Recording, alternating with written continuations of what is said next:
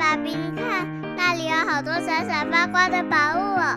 真的耶，宝贝，那就是传说中的石灾故事同心阁。我们赶快去一探究竟吧。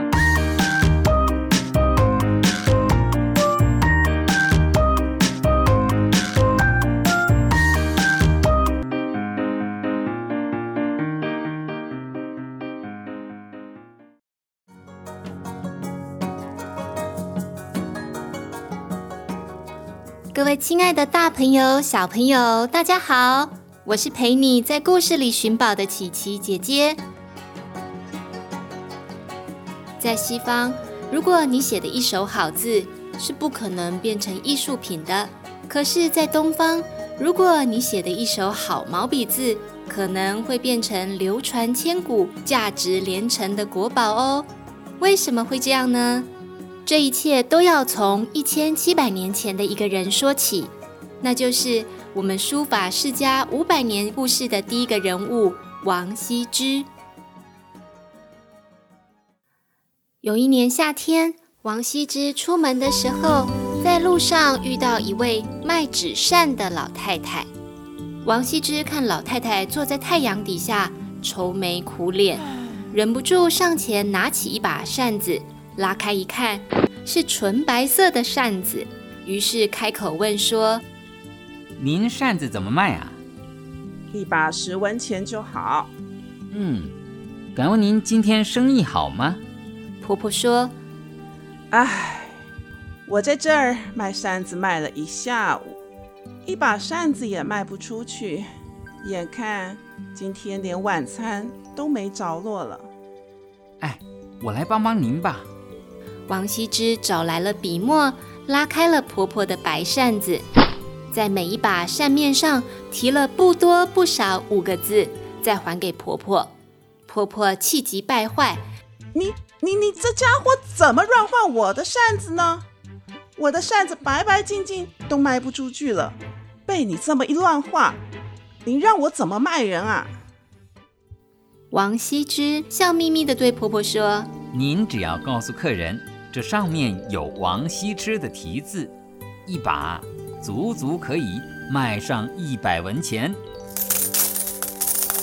婆婆半信半疑的叫卖起：“卖扇子啊，卖扇子啊，有王羲之大人题字的扇子呢。”果然，大家争相走告，转眼间，婆婆的扇子就被抢购一空。可见当时的人。就已经懂得王羲之的作品是很有价值的，只可惜这些扇子没有一把留到今天，否则可就价值连城了。王羲之的粉丝很多，其中有两个头号粉丝，来头都不小，其中一位是梁武帝。梁武帝萧衍。很喜欢王羲之的字，也收藏了很多王羲之留下的书信。为了教育梁朝的皇家子弟，梁武帝命人把王羲之写过的字收集整理起来，让贵族子弟们学习。可是，一个个散落的字彼此没有关联，让大家学习起来很头痛。于是，梁武帝就找来了一个官员，名叫周兴嗣。对他说：“爱卿学问渊博，这里有一千个王羲之写过的字，朕命你拿回去，想办法把这一千个字组合成有意义的文章，让皇子们学习学习。”周兴嗣领了这个任务回家之后，看着这一千个字，翻来覆去的想办法组合成有意义的文字拼图。天配地，雨和昼，日和月，寒来对暑往。周星四努力地帮每个字找到自己的位置，从下午到黄昏，从黄昏到深夜，再从深夜到破晓。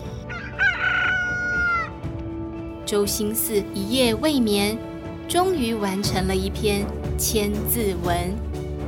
周兴嗣把这篇千字文交进皇宫，梁武帝读了之后拍案叫绝：“因为周星四的千字文，每四个字一句，总共两百五十句，里面包含了天文、地理、历史、人文，还有许多精彩的人物故事。梁武帝太满意了，召见周星四，打算大大的赏赐他一番。梁武帝坐在高高的宝座上，看到低着头进来的周星四，忍不住说：“爱卿，你你头发怎么了？”原来啊，周星四为了完成这篇千字文，彻夜苦思，竟然一头黑发变白发，可见。他耗了多么大的心力，才完成了千字文。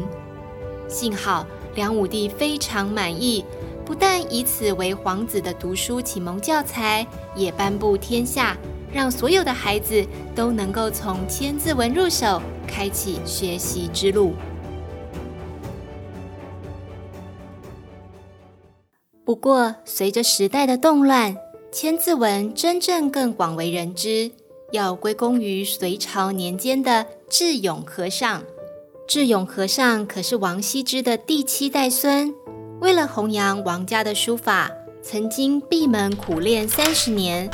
他在房间里放了一个大篮子，只要毛笔写秃了，就丢进篮子里。久而久之，竟然累积满满的十个大篮子，就通通搬到院子里，挖个大坑埋进去。有个成语“退笔成冢”，就是这个故事。意思是智勇和尚练字练到写秃的笔都可以埋成一个坟墓了。智勇和尚家学渊源，加上他的苦练，在隋唐年间有很多人想要得到他的墨宝。据说想求字的人多到把寺院的门槛踏坏了。只好用铁片把门槛包起来，免得被络绎不绝的访客一再踩破，称为铁门线。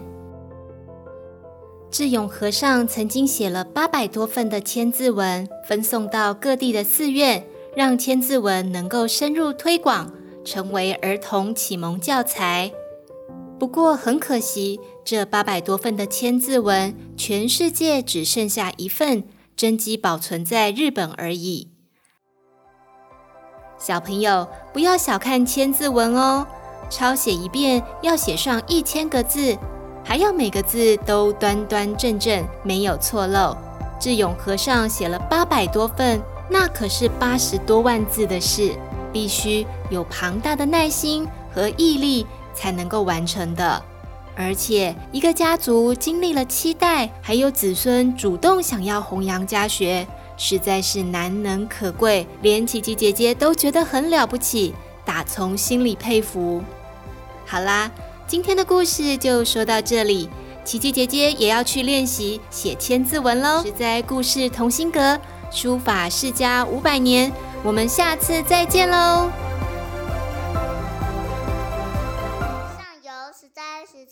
马路教育学院制作播出。